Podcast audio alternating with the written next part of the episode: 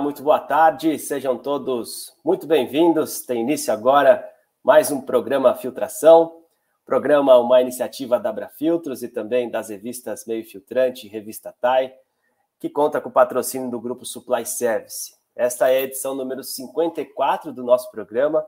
Nós aqui estamos ao vivo no Facebook da revista Meio Filtrante e também aqui ao vivo no canal TV Filtros no YouTube. O programa Filtração é um canal de conteúdo online criado em abril de 2020 e aí a gente tem todo mês recebido é, convidados, especialistas é, para debater, discutir diversos temas, uma forma que a gente encontrou mesmo de enfrentar essa nova realidade lá atrás e aí que se perdura até hoje e a gente vai levando informação, conhecimento a todos vocês. É, se você quiser, compartilhe esse conteúdo, convide os amigos, familiares, se você não conseguir assistir até o final, é, o vídeo na íntegra está aqui disponível é, no canal TV Filtros, assim como os outros 53 programas que a gente já realizou. Não deixe de se inscrever no nosso canal, habilite o sininho e você vai ser sempre lembrado quando um novo conteúdo for publicado por aqui. É, você pode também acessar o nosso programa pelo podcast, isso mesmo, podcast disponível no Spotify é só buscar por programa filtração e a gente tem feito a inserção dos programas por lá também.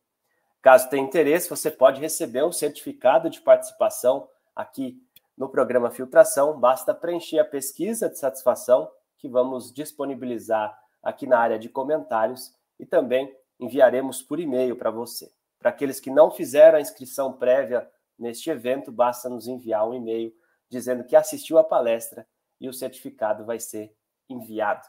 Sobre o programa de hoje, você pode participar interagindo, é, enviando a sua pergunta, o seu comentário aqui conosco, e o nosso convidado, ao final e também ao longo da palestra dele, vai respondendo as perguntas. Quero já agradecer aqui, estou vendo alguns boa tardes é, recebidos dos nossos convidados, sejam bem-vindos.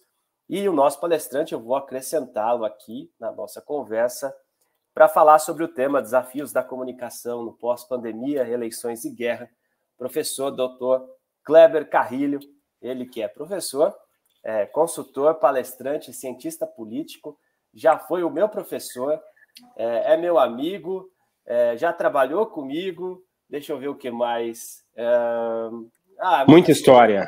Muita história mas seja muito bem-vindo. Já esteve conosco aqui por duas vezes falando sobre cenário político e liderança aqui no programa Filtração. E é sempre um prazer, ele sempre de pronto aceita os nossos convites. Professor, seja muito bem-vindo, viu? Muito obrigado, Adriano, pelo convite. É um prazer estar com vocês sempre. É, eu acredito que eu tenha estado com vocês uh, lá no início, né? Logo Sim, no início dos começo. programas, lá no começo da pandemia aquela expectativa que nós tínhamos naquele momento de como estaria o mundo no final dela.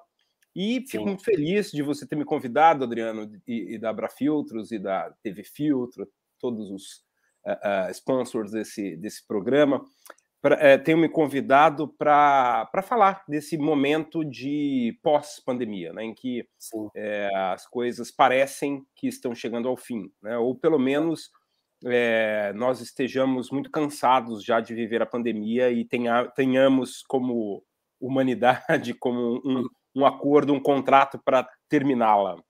Sim, sim. Prazer enorme recebê-lo. É, a gente sempre vai abusar. Agora não dá para abusar tanto, porque o professor Kleber está em Portugal neste momento, são sete sim. horas da noite lá.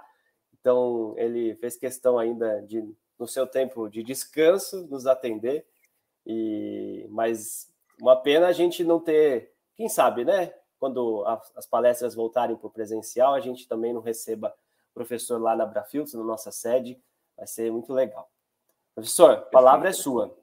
Ok, obrigado, Adriano. É, é, realmente, eu, eu acredito muito que a, os eventos agora vão voltar, até porque a gente não aguenta mais, como eu disse antes, a gente não aguenta mais esse ambiente é, virtual.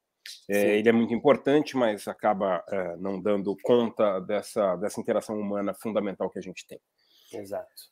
Quando o Adriano, e aí agora já me, me dirijo a todos vocês, estou vendo aqui que Solange, Juliana, algumas pessoas já mandaram boa tarde, Paulo Ademar, boa tarde a todos. Estava dando uma olhada aqui na, no canal. É, quando o Adriano me convidou para este para esta um, interação com vocês, é, nós tínhamos a expectativa de fim da pandemia, por isso essa ideia do pós-pandemia já estava presente, e uh, nós uh, propusemos falar sobre os desafios da comunicação pós-pandemia. E desafios específicos, dois específicos. A eleição, a, ou as eleições que vão acontecer no Brasil este ano, e a guerra, que mostra o cenário internacional. Então, eu, uh, sem avisar ao Adriano, eh, fiz uma adaptação eh, para falar além da comunicação. Né?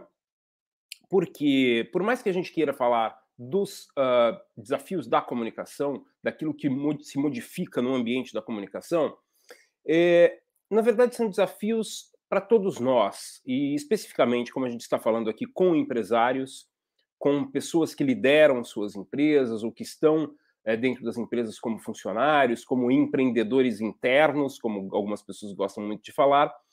Os desafios, então, não são só na área da comunicação, são desafios das empresas e dos processos de liderança. E aí vocês vão entender no, no meio deste processo, no meio desta conversa, porque, é, e talvez quando a gente começou a falar sobre isso há, há quase dois anos, né, ou há dois anos, quando a gente falou aqui sobre liderança, nesse espaço sobre liderança e sobre os efeitos da pandemia, é, a gente já tinha dado alguns uh, um, sinais de que os processos se transformariam e, consequentemente, Uh, liderar seria é uma atividade é, diferente neste momento. É, então, quando a gente para os últimos dois anos, dois anos e, e pouco, né, do, do, início da pandemia, nós realmente somos outra.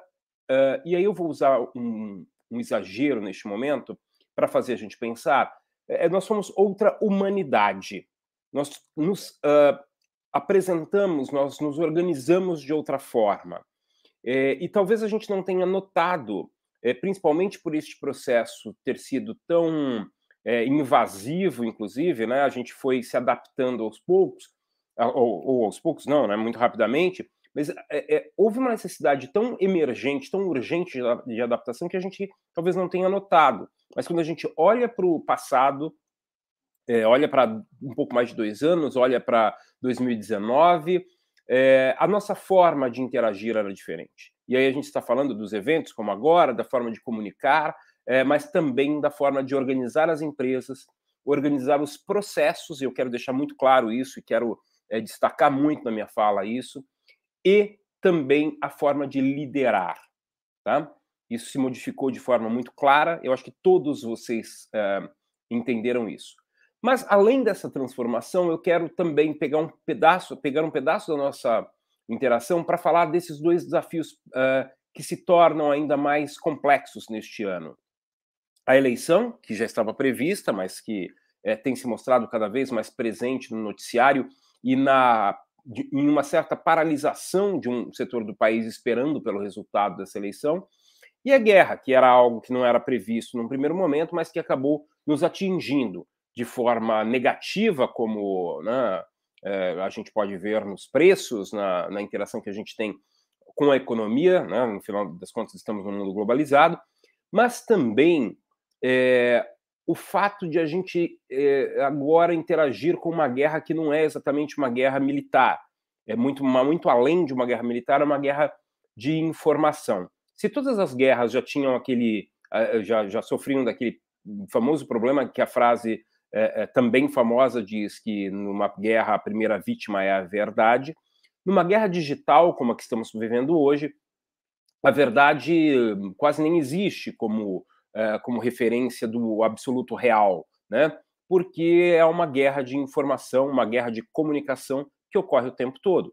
E ela, essa guerra se mostra essa guerra se mostra uh, em determinados ambientes eh, principalmente no ambiente político a todo momento, mas quando há uma guerra militar, como a que está havendo agora, essa guerra de informação se torna mundial e faz com que algumas ações uh, políticas sejam resultado, e, inclusive econômicas também, sejam resultado sejam resultado deste é, é, é desta nova é, organização do mundo e dessa comunicação cada vez mais rápida, mais dinâmica, ok?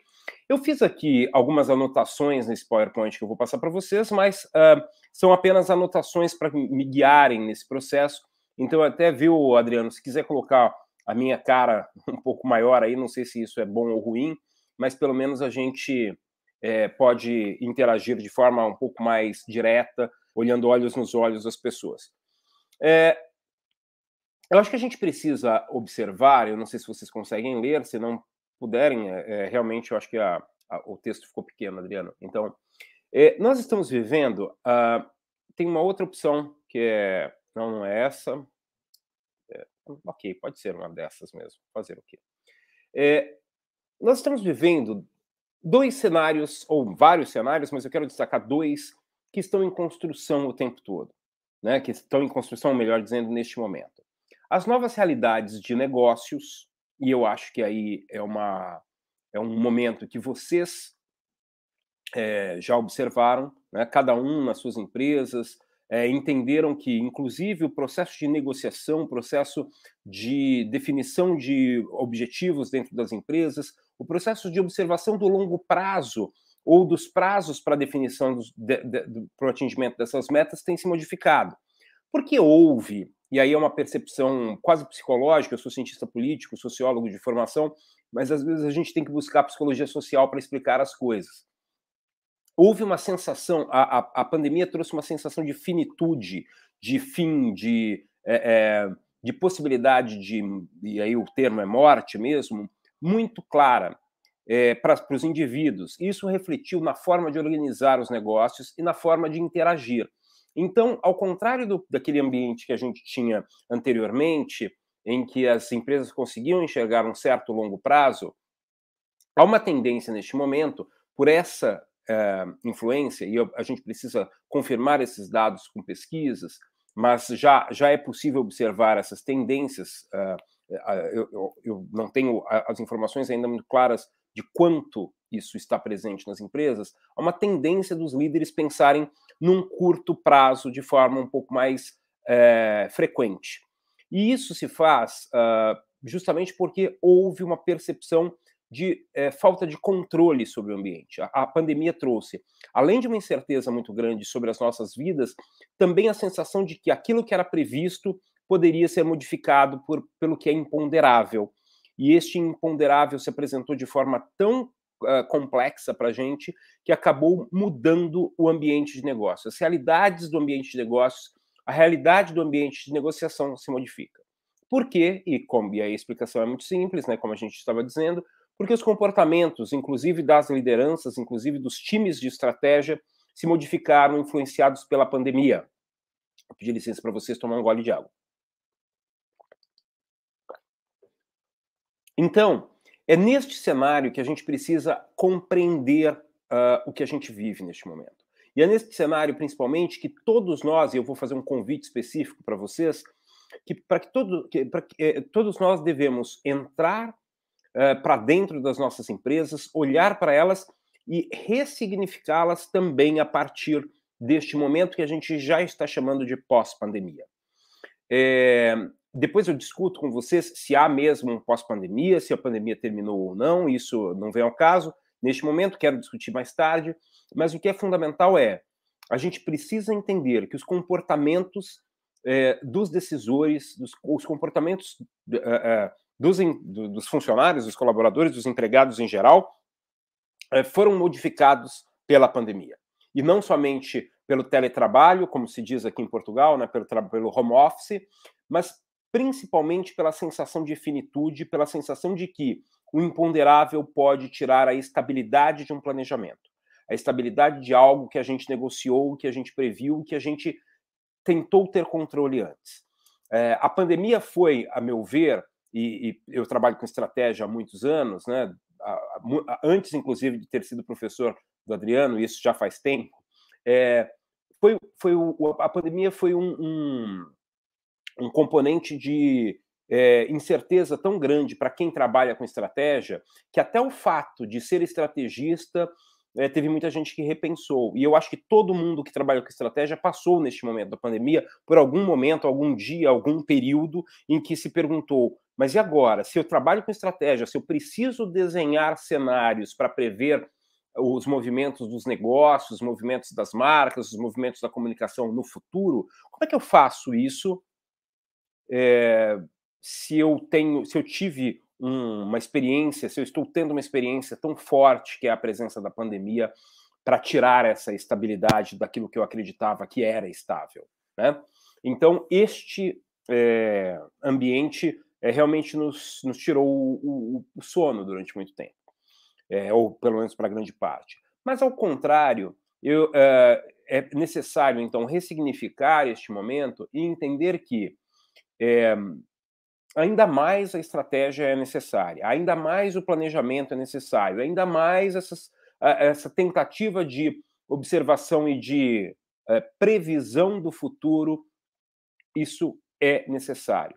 Por quê? Justamente quando a gente tem o imponderável, que era algo que não, não era possível prever, não era possível colocar no cenário, que era a presença da pandemia, quando a gente tem imponderável, a gente também descobre que as empresas que tinham planejamento estratégico mais bem desenhado, isso é, que tinha saídas de cenários mais uh, claros, uh, cenários de crise principalmente, conseguiram se adaptar a uma crise que não estava prevista. Então, explico. É, se havia uma possibilidade de que várias crises acontecessem e a empresa estava preparada para várias crises possíveis, a crise impossível, entre aspas, imponderável, que foi a pandemia, fez com que essa empresa estivesse mais, uh, mais pronta, mais preparada, melhor dizendo. Então, é, ao contrário daquele momento de incerteza, hoje é possível a gente entender que, nessa mudança do ambiente de negócios, essa mudança do cenário, se faz mais necessário ainda ter capacidade estratégica. E, por mais que a gente, como indivíduo, esteja muito impactado pelas perdas, por aquilo que houve durante a pandemia, é, e que há uma tentativa de é, redução das expectativas para o curto prazo, isso é natural quando há crise, é, nos negócios a gente precisa entender, então, que uma, um imponderável como este, uma crise como essa, pode quebrar empresas que não estejam sendo pensadas para o longo prazo. Então, o imponderável atinge mais quem não está pronto para o longo prazo. Por isso, como indivíduos, a gente pensa no curto, pela insegurança que nós tivemos, mas para o longo prazo é, é fundamental que as empresas estejam preparadas e que haja times, de, times dedicados à estratégia, coisa que talvez no Brasil ainda seja algo é quase como uma novidade, né? Poucas empresas no Brasil têm times dedicados somente à estratégia. Às vezes as pessoas têm atividades diárias, táticas, né, operacionais e também pensam em estratégia. E raramente a gente tem times dedicados à estratégia, o que é importantíssimo em empresas de grande porte, mas também em empresas médias e também, quando possível, em pequenas empresas. É justamente na estratégia que mora o futuro, o sucesso, a vida dessas empresas, ok? Mas passando em frente, outros cenários em construção que a gente pode olhar, é, não a partir da pandemia, mas a partir de outros componentes, são esses dois cenários que atingem a gente de forma muito direta e que estão no nome dessa palestra. É, nós estamos vivendo, neste momento, uma reorganização geopolítica, né? então você pode até aumentar para todo mundo ler, uh, se, se estiver difícil para ler, um, uma reorganização geopolítica e uh, estamos vivendo algo que já era, já, já estava presente há alguns anos, já está presente há alguns anos, mas que chega ao quase um ápice no Brasil, ou se não é o ápice, uh, passamos a pouco pelo ápice. São os reflexos é, que a gente vive da crise da democracia liberal. Essa crise da democracia liberal está presente em todo o mundo. Nós vimos a eleição francesa, a própria eleição portuguesa aqui há pouco tempo, é, e o Brasil sofre a eleição norte-americana no ano passado, e o Brasil sofre também com essa crise da democracia liberal. É, e isso reflete, claro, é, naquilo que a gente espera como ambiente de negócios. Então, vamos falar desses dois temas que são os fundamentais e aí pode até me, me colocar de novo maior, Adriano. Vou ficar mais falando sobre o comando do Adriano do que sobre outra coisa nessa palestra. Mas vamos em frente. É, obrigado. É, quando a gente olha para o ambiente geopolítico, é, existe algo que é, é, importante de a gente entender. Primeiro, Ah, eu não tenho a ver com a Rússia. Primeiro que eu acho que ninguém aqui, ninguém que está nos assistindo ao vivo ou daqui a pouco no canal é, TV Filtro, no, no YouTube da, da revista, ninguém aqui tem a, a, sensação de que o que acontece na Rússia e na Ucrânia não atinge o Brasil. Atinge, atinge os negócios, atinge absolutamente todo mundo, porque nós somos um mundo globalizado. A globalização não é uma escolha, a globalização foi um caminho pelo qual a humanidade é, passou, é, está sendo o caminho pelo qual a humanidade tem passado nos últimos, é, nas últimas décadas e é um, é um passo muito difícil de voltar atrás. O que a pandemia nos trouxe, só fazendo parênteses aqui, foi a necessidade de repensar uh, os, as questões estratégicas dessa globalização, principalmente em relação à indústria. Por, e aí talvez vocês tenham uh, muita experiência nesse, nesse componente, porque, como a gente tinha uma dependência muito grande de alguns países, a China inclusive, nós tivemos problemas muito sérios de distribuição, estamos tendo ainda, justamente porque nesta, nesse processo de globalização, essa super especialização dos países, essa hiper uh, especialização, melhor dizendo, não é nem super, é hiper especialização dos países em determinados mercados, fizeram com que a gente tivesse essa crise. Quando a gente olha para o Brasil e diz, ah, o Brasil é um país predominantemente voltado à produção agrícola, isso é um risco, porque nós somos um país que precisa de indústria e que e se, e, e se não tiver indústria próxima, tem reflexos muito grandes de logística, né, de distribuição, então, é fundamental que a gente repense isso. Mas, tirar, tirando esses parênteses, nós vivemos é, num mundo globalizado. E uma crise como a da, da Ucrânia e da Rússia é, nos atinge completamente. É, agora, eu gosto muito de falar, e aí, como cientista político, trazendo essa visão é, das relações entre projetos políticos, projetos de poder, é, eu gosto muito de é, pedir atenção para as pessoas é, para ler o ambiente, ler principalmente o jornalismo, ler aquilo que aparece nos, nos, nos veículos de notícia de forma muito crítica. Porque, é, vejam só, é, a gente, quando a gente pensa na, na, na, observação de cenário, isso na sua empresa, isso na política, isso em qualquer ambiente, a gente precisa de uma visão crítica e uma visão principalmente neutra, imparcial, melhor dizendo. Neutra não, nunca é, porque a gente tem a, a, a visão de mundo para nos influenciar, mas a gente tem que é, querer uma visão neutra, tender a uma visão neutra, ok? Quando a gente olha para esse conflito entre Rússia e, Rússia e Ucrânia, ele é um conflito de uma reorganização geopolítica. E aí explico algumas coisas importantes que aconteceram nas últimas décadas, do, no último século, melhor dizendo, desde o final da Segunda Guerra, principalmente. Nós temos alguns componentes dessa história. Então, nós temos um refortalecimento da China. A China, durante muitos séculos, foi um grande império. É, deixou de ser esse grande império pela dominação é, britânica durante as guerras do ópio, aquilo que os professores de história contaram para vocês, mas basicamente os ingleses foram lá, viciaram metade da população chinesa em ópio, deixaram-na muito letárgica e, consequentemente, conseguiram dominar a China. Bom, este é o dado de, durante que aconteceu durante alguns séculos durante a, a, o domínio britânico, ok? Então essa, essa foi a forma de calar a China. A China volta a ser agora uma grande potência, né? É, é, principalmente nas últimas décadas. Isso faz com que a China seja um ponto de poder, um ponto de centro, um, um, um centro estratégico geopolítico, ok? Os Estados Unidos, é, com esse avanço da China, perdem uma certa relevância, principalmente na indústria embora culturalmente ainda mantenha uma grande é, é, possibilidade de conversão, né? É, na indústria se perdeu muito, inclusive várias produções cinematográficas, até um Oscar nesses tempos para um documentário que fala dessa perda da industrialização na China, tal, na, nos Estados Unidos, ok, isso é um dado. Agora, quando a gente olha para a Europa, e estou aqui no cantinho da Europa, em Portugal, neste momento, quando a gente olha para a Europa, a Europa, deixou de ser uma liderança política, ou uma liderança geopolítica independente, mesmo que o conceito de Europa independente seja confuso, a Europa deixou de ser o centro geopolítico do mundo no final da Segunda Guerra Mundial.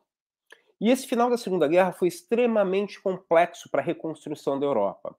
E a Europa passou a ser liderada pelos Estados Unidos.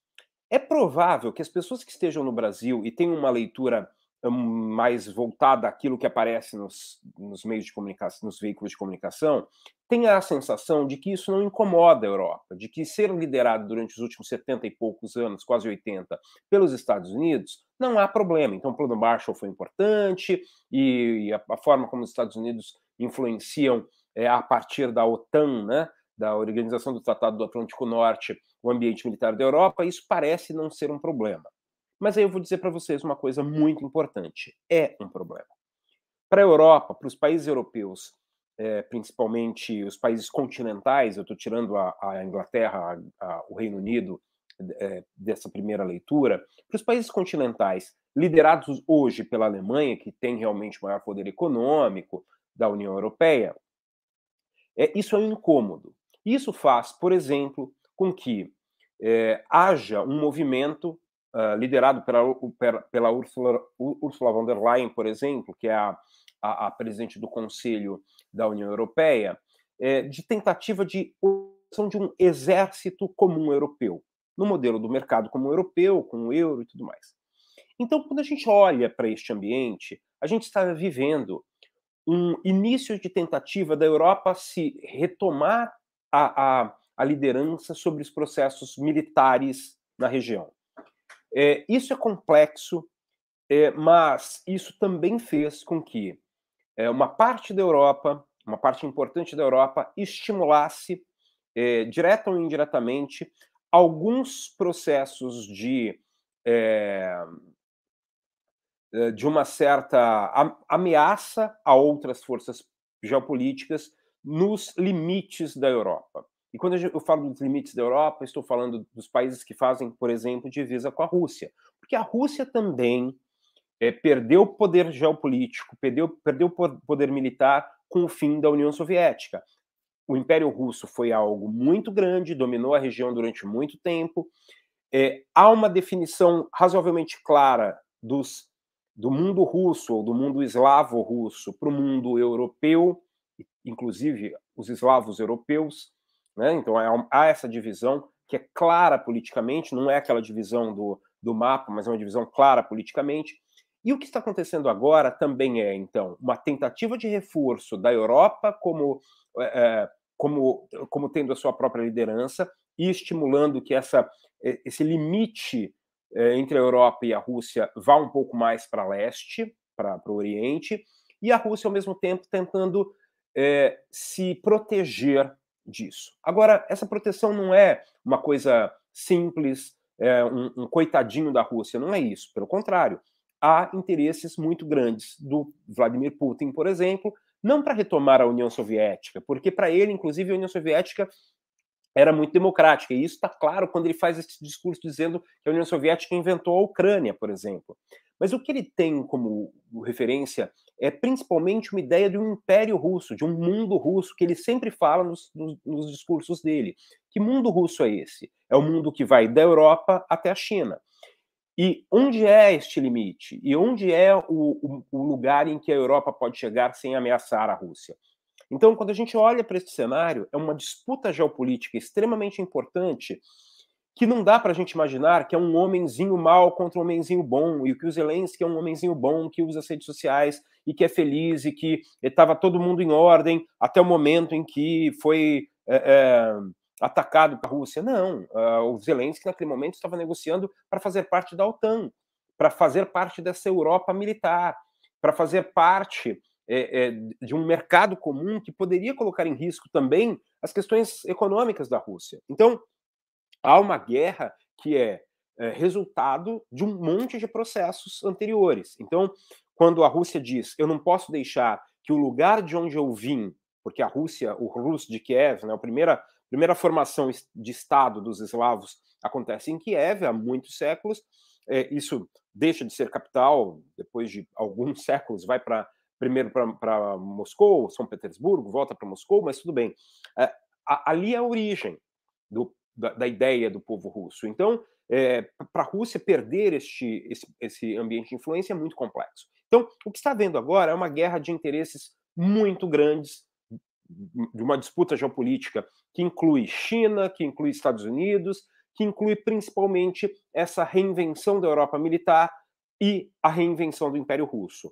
Esse choque que está acontecendo tem como resultado, neste momento, a guerra entre Ucrânia e Rússia. Mas esse é o resultado neste momento. Isso não quer dizer que terminou a guerra e resolveu o problema. Não, essa disputa vai continuar e nós provavelmente vamos viver muitos anos ainda desta disputa, com guerra ou sem guerra, mas uma disputa muito importante. Mas a gente não falou, por exemplo, do que está acontecendo ao sul. Então, ao sul nós temos também uma tentativa de reorganização é, de, um, de um império otomano, porque o, o presidente é, é da Turquia, o Erdogan, tem essa, essa ideia, tem este. Agora né, não está mais tão, tão focado nisso, mas já esteve muito focado nisso, de uma reinvenção do Império, do Império Turco que se chamava Império Turco Otomano, né? É, agora ele quer um Império Turco mais com raízes é, islâmicas, mas né? então tentar é, é, organizar esses estados islâmicos. Então o mundo vive num ambiente de muita insegurança e principalmente é, a gente precisa olhar como é, processo e não exatamente como um, um fato somente, processo. Então como é que isso, eu falei aqui de geopolítica, até talvez tenha me estendido muito, mas como é que isso influencia a minha empresa?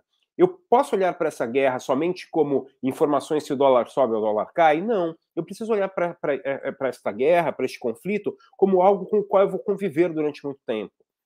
É, não, não somente como guerra, mas como disputa. Então, neste momento, estar próximo à Rússia pode ser interessante, como fez, uh, como tentou fazer o presidente? Pode ser. Né? Para alguns segmentos, sim, mas pode ser muito complexo para outros segmentos. Então, onde é que é, onde é que estas disputas políticas podem influenciar o meu negócio? Por isso, a leitura que se faz do mundo no pensamento estratégico de uma empresa precisa incluir, por exemplo, uma questão como essa. Por exemplo, uma guerra é, ou outras, outros conflitos que podem acontecer. Tem um texto que ele acabou ficando um pouco é, desatualizado, mas ele é muito interessante para pensar nessas novas formas de conflitos, é que não são entre países exatamente, mas são principalmente entre formas de ver o mundo, entre civilizações.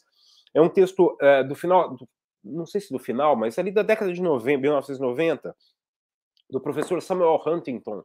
É um livro chamado uh, Choque de Civilizações. O choque de civilizações funciona muito para a gente entender que é, este mundo, mundo, ocidental, capitaneado pelos Estados Unidos e pela Europa, né, num, neste momento, ele sofre é, é, ataques de todos os lados, por quê? Porque ele se impõe também para todos esses lados. Quando a gente faz uma opção ocidental no Brasil, é porque este modelo geopolítico venceu no Brasil, né? É, e a gente tem, então, outras influências, mesmo as discussões que a gente tem entre, é, entre os, os, movimentos políticos no Brasil, todas elas são discussões ocidentais. Né? Não tem, não existe, por exemplo, o que poderia haver, talvez, no, na década de 60, a ameaça de um, ou a possibilidade da presença de um projeto é, soviético no Brasil. Né? Isso não existe neste momento. Neste momento, há uma, uma, uma um conflito entre uma right wing e uma left wing ou uma center wing, melhor dizendo, se isso é possível, né? é, é, dentro de um pensamento ocidental. Mas a gente vai falar disso daqui a pouco, tá? É, então, esse, esse, esse ambiente da, do conflito internacional, do conflito geopolítico, ele é importante para este processo de compreensão do mundo em que a gente vive, ok? Então, assim, é, se, se vocês, neste momento, dentro das empresas, desenvolvendo planejamento estratégico, não colocaram isso em evidência, não desenvolveram esta preocupação, é essencial que vocês desenvolvam essa preocupação. Olhem para este ambiente como é, uma possibilidade de negociação é, entre os países e que pode terminar com a guerra momentaneamente, é, mudar o padrão, o, o, a referência de, de das moedas. o dólar caiu muito no Brasil no final do. no início do conflito, mas é, esse não é o dado único. O dado importante é que a gente pode olhar para o futuro e entender que este conflito geopolítico vai se estender por muito tempo, ok? E outra questão que a gente também é, é, a, a, intenção era trazer para este para este momento, falar da segunda do segundo grande desafio, que é esta este reflexo da crise da democracia liberal no Brasil. É, vamos pensar que a democracia liberal é uma invenção de 300 anos, 200 e pouco. Né? E, embora a gente tenha uma referência muito grande da Revolução Francesa, ó, oh, a democracia liberal começou lá. Não, a democracia liberal é um pouco anterior, ela é inglesa de formação. E a ideia de representação fez muito sentido durante um tempo. A partir, num, num primeiro momento, a representação regional, depois uma re representação ideológica, que deu origem aos partidos políticos, que tem de cento e tantos a duzentos anos, e que neste momento com a organização social que a gente tem, quase não faz mais sentido. Quando a gente olha para o modelo de representação temporal, então você dá um mandato de quatro anos para um deputado te representar, e quando você é, define que tem uma estrutura super complexa, cartorária, antiga, como um partido político para representar os seus pensamentos, num mundo digital, com todo mundo podendo se comunicar o tempo todo, com a possibilidade de voto direto digital para várias coisas, né? As pessoas, o, o, a administração pública poderia te perguntar sobre é, é, um, uma determinada decisão diretamente, como o, o, o, síndico do seu condomínio te pergunta pelo grupo do WhatsApp, não é? É óbvio que eu estou brincando aqui com o grupo do WhatsApp, mas assim, as pessoas não, não, não olham mais para um deputado, para um vereador, como alguém que consiga representá-las, porque não consegue, não dá conta. Então, a democracia liberal é, é um modelo é, fadado a, ou à transformação ou à morte, né? pelo menos a minha percepção.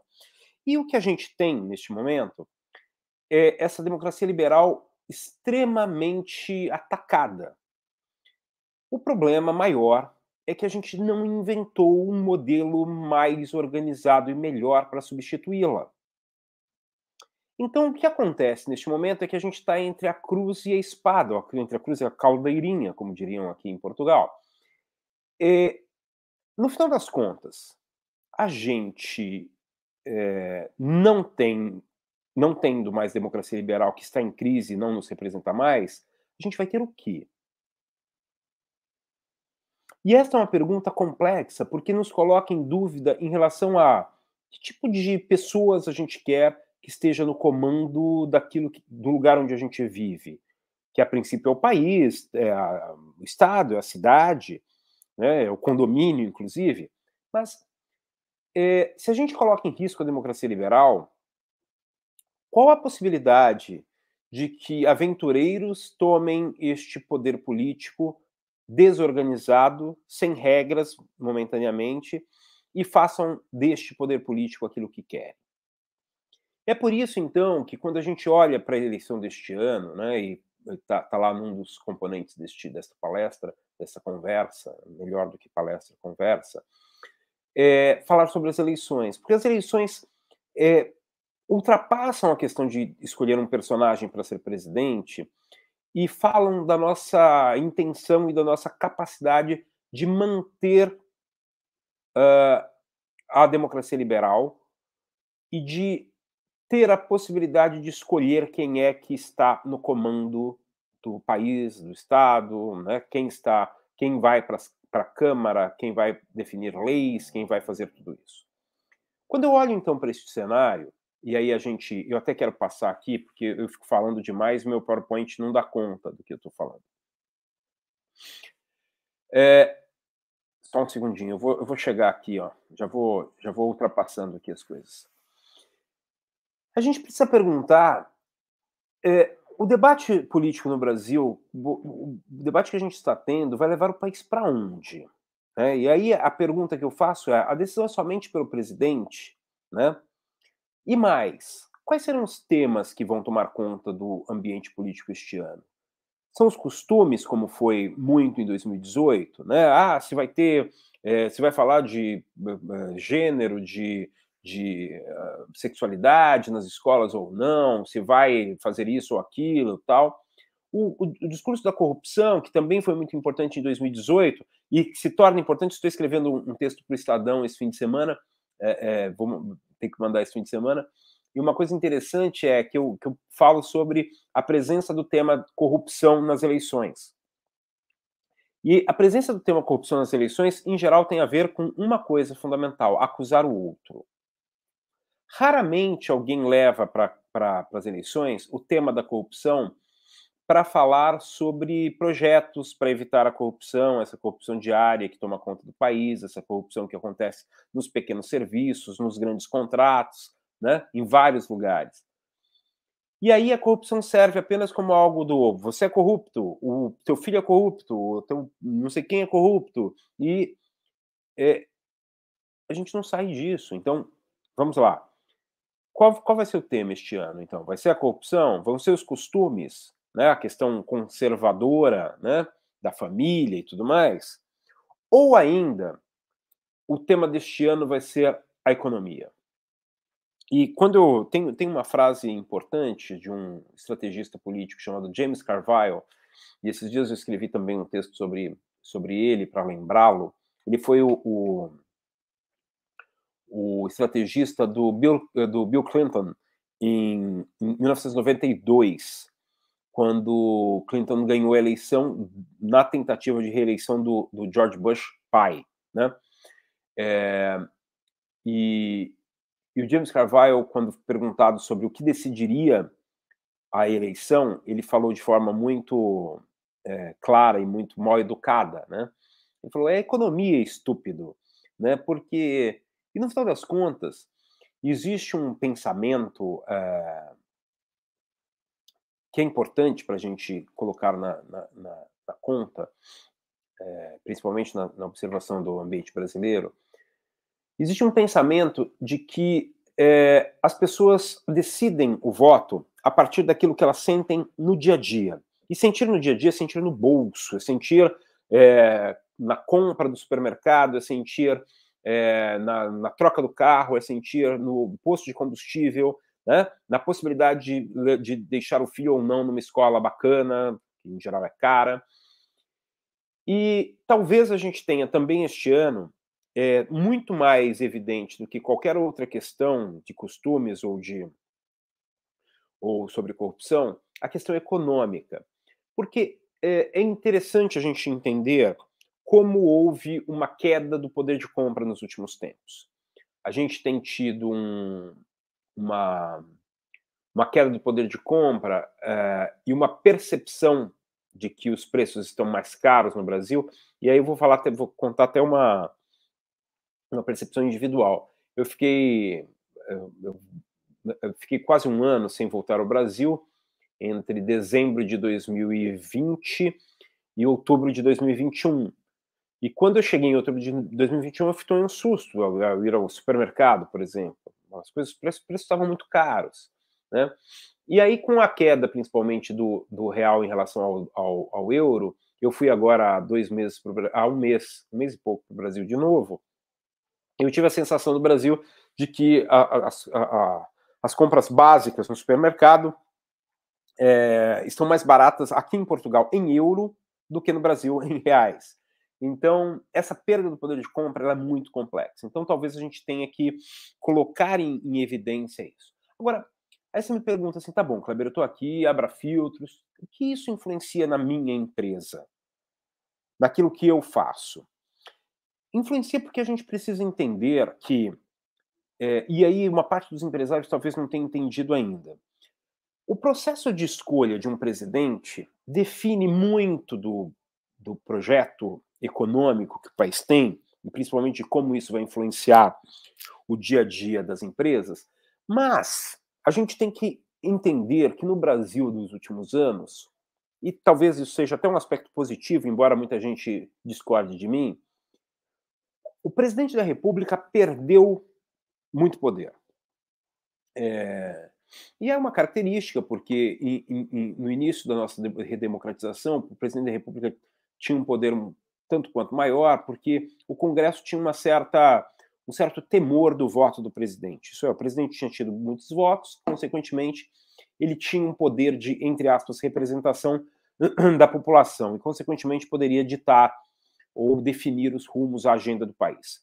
O que ocorre é que o Congresso foi tomando conta dessa agenda, e aí, por características, inclusive, do atual presidente, que é, não optou, ou não conseguiu, ou não quis é, ser este é, definidor das, da agenda do Congresso, o Congresso tomou para si a agenda. Então, quando a gente fala da agenda econômica, da agenda de facilitação de, do, do, do investimento nas empresas, quando a gente fala, é, inclusive, da questão tributária, que é fundamental para as empresas no Brasil, tudo isso é influenciado muito mais hoje por quem está no Congresso desenvolvendo a legislação do que por quem está na cadeira da presidência da República.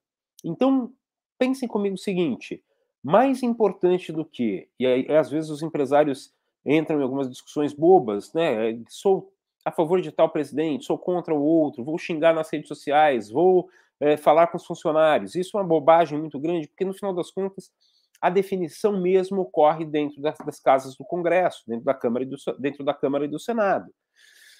Então, olhar para isso como ambiente de, de influência sobre as empresas, inclusive sobre os conjuntos é, que, onde estão as empresas, como uma associação, como algo do tipo, isso é fundamental. Né? Olhar para este ambiente como aquilo que realmente influencia, que realmente mostra é, o que é possível acontecer no país, o que é possível acontecer nos próximos tempos.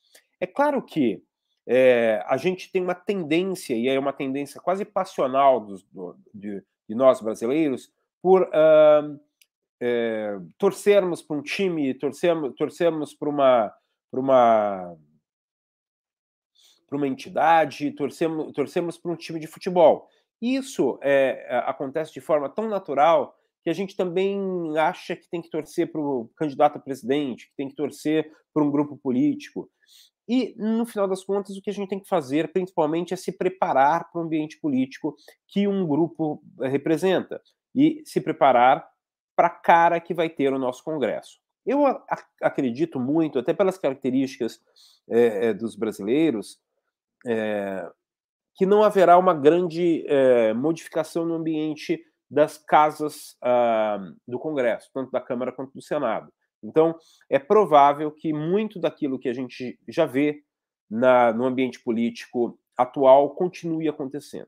Portanto, é, preparar a empresa, preparar o ambiente de negócios para é, essas eleições é mais do que, como eu disse, torcer para um para outro, dizer que está torcendo para um ou para outro e se preocupar com pressões importantes que associações podem fazer, que é, empresários podem estimular, é, pressões para que haja uma reforma tributária séria no Brasil, para que haja uma, uma melhora do ambiente de investimento. O país está ainda passando por é, uma dificuldade muito grande nos investimentos. É, o investimento na produção no Brasil é quase é, proibitivo, devido principalmente aos impostos.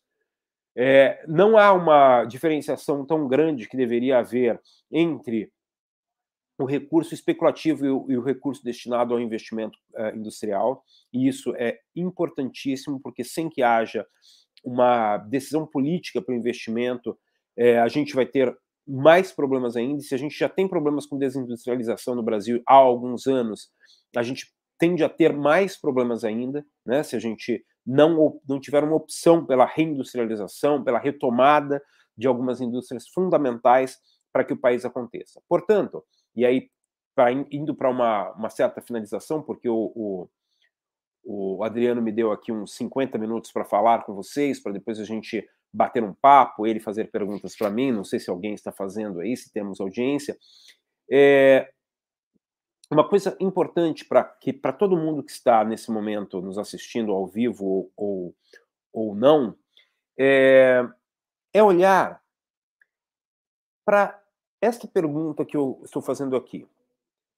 Como é que tudo isso que a gente discutiu, seja, seja o ambiente internacional, global, a, essa crise da geopolítica, quanto o ambiente interno, o ambiente da política nacional, dessa crise da, da, da, democracia liberal, que faz com que haja tantas discussões nas redes, tantas discussões entre as pessoas, tanto estresse, como é que isso influencia a sua atuação e a sua empresa? E aí, é, eu faço um convite mesmo para vocês. Primeiro, é, terem uma possibilidade de montar ou, ou utilizar uma equipe estratégica é, que se dedique à estratégia mesmo, durante um tempo, para olhar para esses ambientes e entender que, se houver modificações, elas vão influenciar no lugar onde você está. E isso é necessário olhando para aquilo que está previsto por grupos políticos que querem estar no poder. É, é, entender também que torcida não resolve o problema. Então, eu torço para que tal grupo político ganhe a presidência da República. Isso não vai resolver.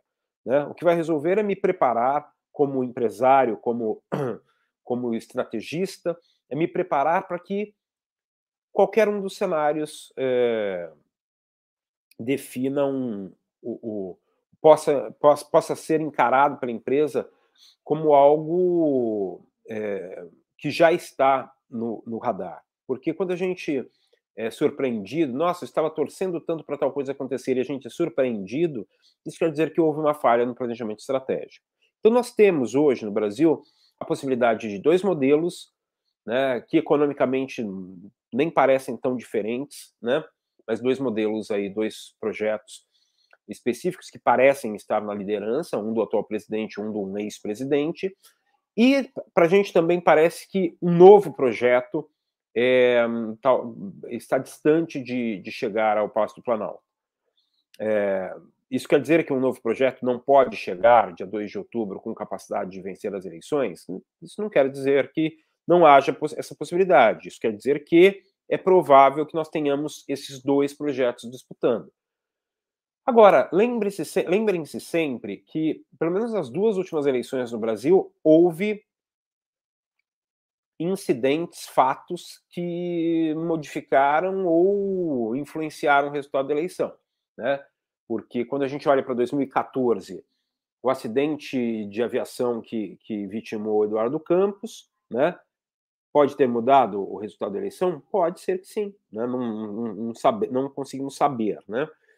E também, em 2018, houve dois, é, dois fatos que modificaram o, o, ambiente eleitoral. Um deles, um dos candidatos foi preso, né, e, consequentemente, teve que indicar outro. É, isso mudou o ambiente. E também um dos, um dos candidatos, que depois virou presidente, é, sofreu um atentado, o que também pode ter influenciado no resultado.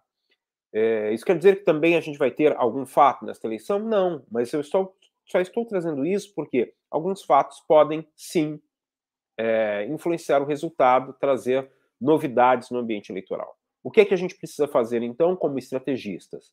Chamar o time de, time de estratégia, se necessário, buscar uma consultoria externa para olhar para o ambiente de forma isenta, sem a paixão, sem a torcida, e para fazer com que a empresa, a equipe, o desenvolvimento é, estratégico, comercial, inclusive, esteja preparado para qualquer dos ambientes. Essa é uma possibilidade que existe somente quando se vê estratégia como algo profissional, se quando se vê estratégia como algo essencial para o desenvolvimento da empresa. E é isso que eu acredito muito que vocês poderão fazer.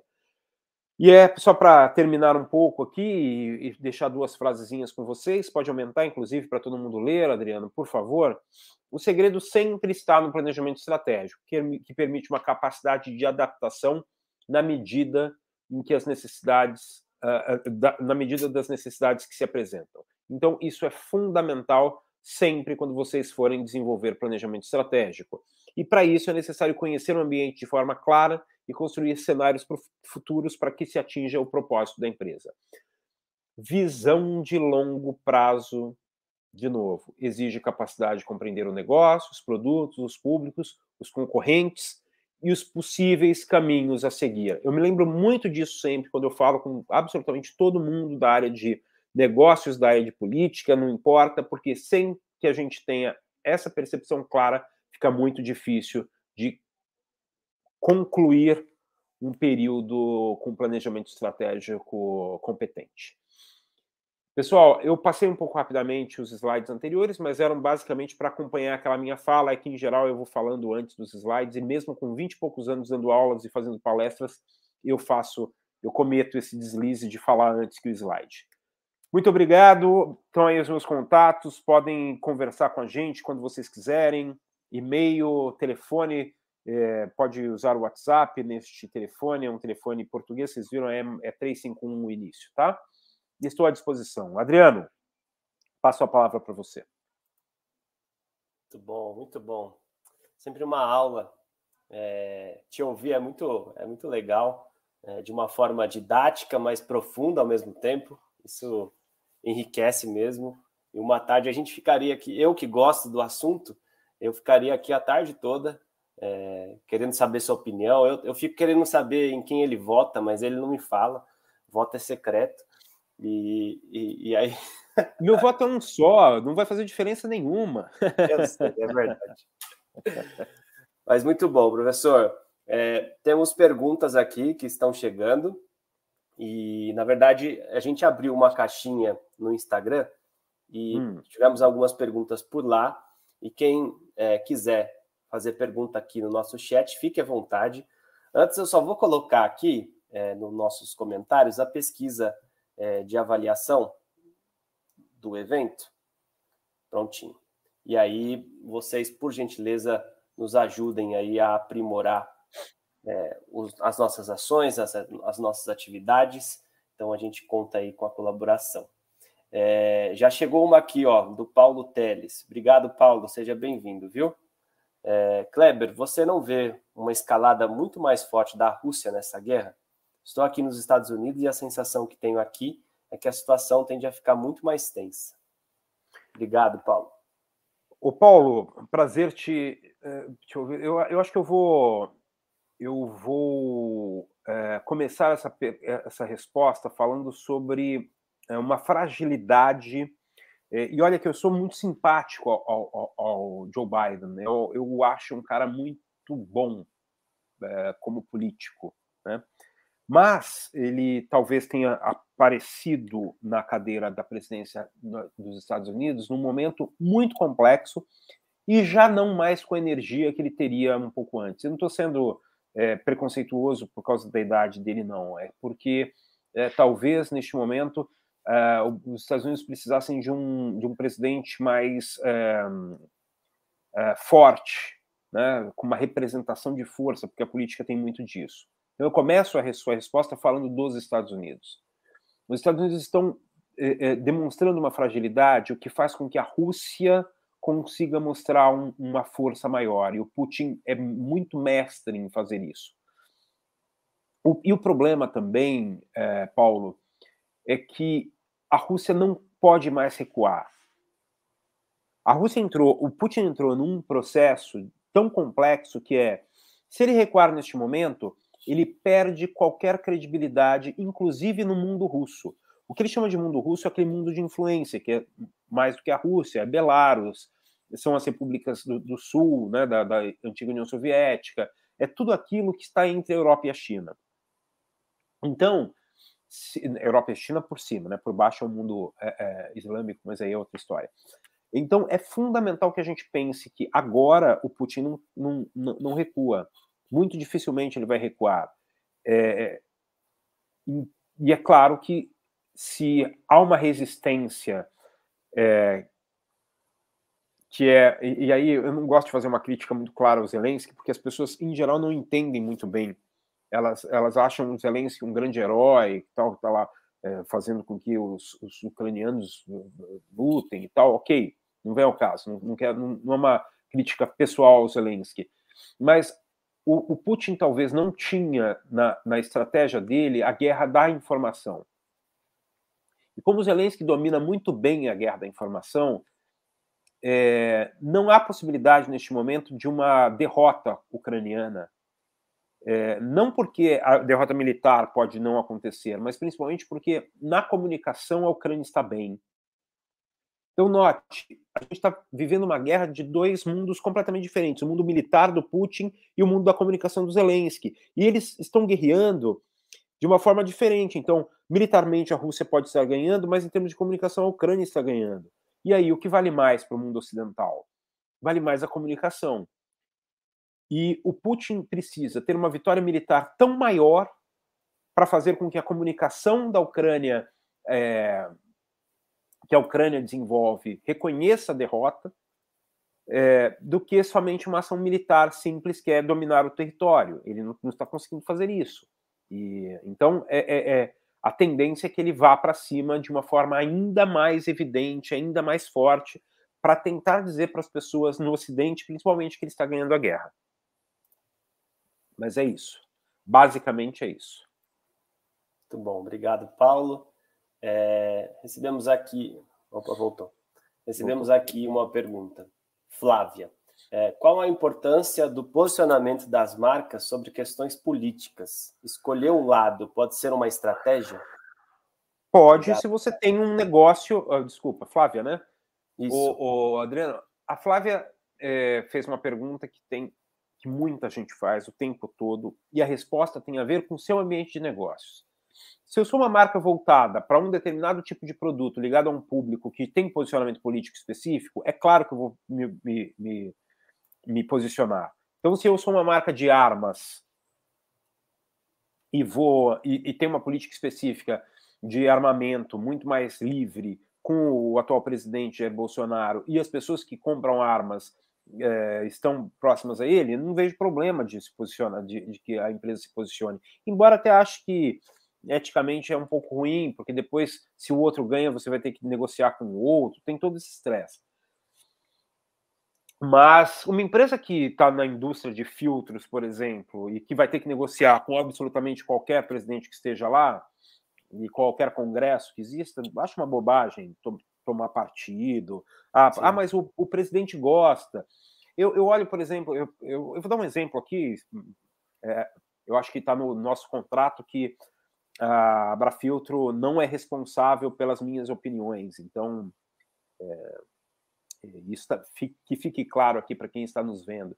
Mas quando eu olho para o Luciano Hang, por exemplo, é, sendo um grande defensor do presidente, ele pode ter razões pessoais para defender o presidente, isso é um cidadão, mas ele faz uma, ele, ele cria uma relação tão grande entre a empresa e o, o atual presidente, perguntando se eu sou funcionário do Luciano Hang e o presidente não se reelege, eu fico com medo de perder meu emprego no dia seguinte, porque o que vai acontecer com a empresa, sabe? Essa, essa relação muito próxima, ela é ruim sempre. E, e é, o que eu gosto, e aí eu vou, vou falar bem de uma, de, uma, de uma empresa que muita gente fala mal.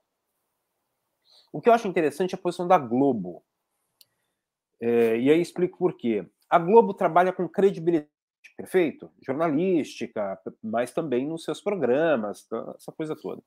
E a Globo é acusada por qualquer grupo que esteja no poder de ser pertencente ao outro grupo. Não sei se vocês já notaram isso. Então, quando a, o ex-presidente Lula, ex-presidente Dilma estava no poder, a Globo era é, de direita. Quando o, o presidente Bolsonaro está no poder, a Globo é de esquerda.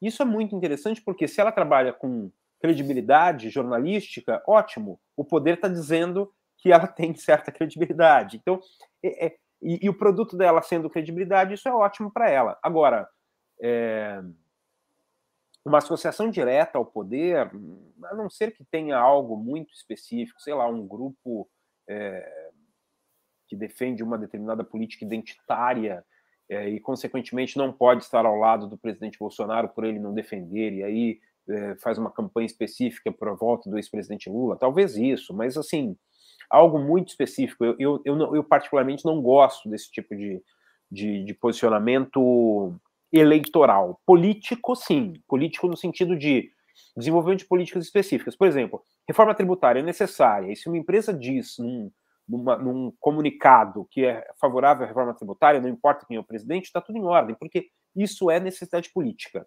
Não é? Agora, a torcida partidária eu acho bobagem. A torcida pessoal, político eleitoral, acho bobagem. Muito bom. Obrigado, okay? Flávia. É, Pedro, não sei se vou falar certo o nome dele, Hartmann. É, a, a, informação nunca foi tão necessária e colocada em xeque como na pandemia. Do ponto de vista da imprensa, criou-se até um consórcio para que informações fossem melhor disseminadas ou não. O que pareceu tudo isso? Isso deve ser encarado como censura? Acho que não, é. acho que é natural que a gente tenha, é, com, com, principalmente com, com, o desenvolvimento de novas formas de comunicação, de novas, é, do, novos ambientes, que haja uma concorrência entre o que é comunicação oficial, o que é comunicação jornalística, o que é comunicação é, comunitária, como a gente poderia dizer, que está nas redes. E, e naturalmente, estas, é, essas brigas entre correntes de comunicação acontecem com mais tranquilidade. É, com mais tranquilidade, não, com mais frequência. Um ambiente mais estável que existia antes, com os jornalistas nos grandes jornais e, e, e o, a comunicação institucional do governo, por exemplo, é, soltando seus releases, isso não vai acontecer mais. Então, quanto, quanto mais democrática for, democrático for o ambiente de comunicação, é, maior a tendência de termos concorrência, e isso aconteceu nessa, nessa pandemia foi exatamente isso. É, todo mundo se tornou um pouco porta-voz da verdade. E definir qual verdade é mais próxima do fato é, foi a grande briga e, e num, num, momento de compreensão desse novo mundo. Muito bom. Obrigado, Pedro. É, Amanda Garcia. É, os comportamentos provenientes da pandemia, fim, morte, pressa, ansiedade, incerteza, serão absorvidos nesse momento pós-pandêmico, a ponto de interferir de forma mais eminente nos negócios das empresas? Devemos pensar em um planejamento estratégico para a gestão de pessoas nesse sentido? Quem, quem perguntou isso? Amanda Garcia. Amanda Garcia. Amanda, eu, eu falei muito rapidamente sobre isso, até porque é um componente de psicologia, primeiro de psicologia, mas também de psicologia social, no qual eu não sou especialista, mas bebo muito nessa fonte porque preciso disso para as análises políticas. Esse é um ambiente, e quando eu falo de análise política que eu faço, gente, estou falando também de análise de negócios, porque análise de negócios é política, né? Não é política partidária sempre, mas é política. Mas vamos lá, voltando. As pessoas se transformaram num ponto nessa, aquilo que eu disse durante a nossa fala, da sensação de finitude, da sensação de que é, amanhã eu posso não estar mais. Isso fez com que lá na frente, lá na empresa, lá na estratégia, houvesse um reflexo, porque quem faz isso é gente. Então a gente precisa pensar nas decisões a partir disso, então as lideranças precisam pensar como estão, como, é, é, é, como tomaram para si esses riscos que a pandemia trouxe, essas sensações que a pandemia, pandemia trouxe, mas também a ideia de um, de um employee, do employee experience, de um RH é, pensado a partir deste cenário também, porque é difícil você controlar as pessoas falando de longo prazo quando as pessoas tomaram um, um, uma, e aí eu vou ter uma porrada, inclusive, uma porrada tão grande durante um tempo importante da vida deles, né? Quando a gente fala aqui de dois anos e pouco de pandemia, eu estou na casa dos 40 anos, a gente está falando de 5% da minha vida. Se é uma pessoa de 20 anos, é 10% da vida dessa pessoa, é 20% da vida produtiva, se for uma pessoa que está com 10 anos de carreira. É muito tempo, então é, é, um, é algo que vai, vai ser indelével, né? ninguém vai conseguir é, é, se esquecer desse momento. Né? É, os comportamentos vão se modificar, isso já se modificaram e vão, vão transparecer essa modificação durante muito tempo ainda. Muito bom, obrigado, Amanda. É, nós temos aqui um comentário do Ricardo. Ricardo, bem-vindo. Acho que em relação ao seu comentário da Globo, no caso da Globo, associação direta ao poder dos que corrompem há anos, pois direita e esquerda estão do mesmo lado. É, Ricardo, a gente precisaria de uma conversa sobre, sobre ciência política, sobre esquerda e direita, né? esquerda e direita no Brasil, tudo isso. Sim para chegar a uma conclusão aí, viu, Ricardo? Mas bacana seu, seu comentário. Ó, Marco Antônio, na batalha das narrativas em tempos de internet, vale mais o fato ou a versão? Como diferenciar a verdade no meio de tantas informações e contradições, onde até massacres são acusados de montagens? Então, é... eu não estava no massacre, não sei se é uma montagem. Tá vendo? Quando eu digo Sim. isso, parece que eu estou tomando partido, porque para algumas pessoas eu preciso afirmar que aquele massacre não era uma montagem, era real. Para outras, eu tenho que afirmar que aquele massacre é, um, é uma montagem. Então, existe um, um pré-julgamento que tem a ver com questões ideológicas e que, com certeza, influencia mais a versão do que o fato. Agora vamos lá, a comunicação sempre foi isso. O problema é que a gente está lidando com uma comunicação que se desenvolve, que se distribui muito mais rapidamente. E aí a gente tem uma, uma, uma percepção muito complexa neste momento de que a gente precisa ter uma leitura da realidade, uma leitura do fato. Só que a gente só tem contato com a versão. Então, se eu vejo um vídeo ucraniano dizendo que houve um massacre e depois eu vejo um vídeo russo dizendo que o massacre foi montado pela Ucrânia, eu não tive contato com, com o fato. Eu tive contato com duas versões. Porém, eu tenho uma necessidade tão grande como ser humano de definir o que está certo que eu vou lá e adoto uma dessas versões como verdade. E a gente fica numa situação muito complexa de se eu aqui, neste momento que estou fazendo uma palestra para vocês, não tomar um lado, as pessoas vão dizer: nossa, esse cara, olha que maluco, ele está do outro lado. Mas não, eu simplesmente não tomei um lado. O fato de não tomar um lado é visto por quem está de um lado como alguém que está do outro. Notaram o que estou dizendo? Então, é, um, é uma característica do nosso tempo.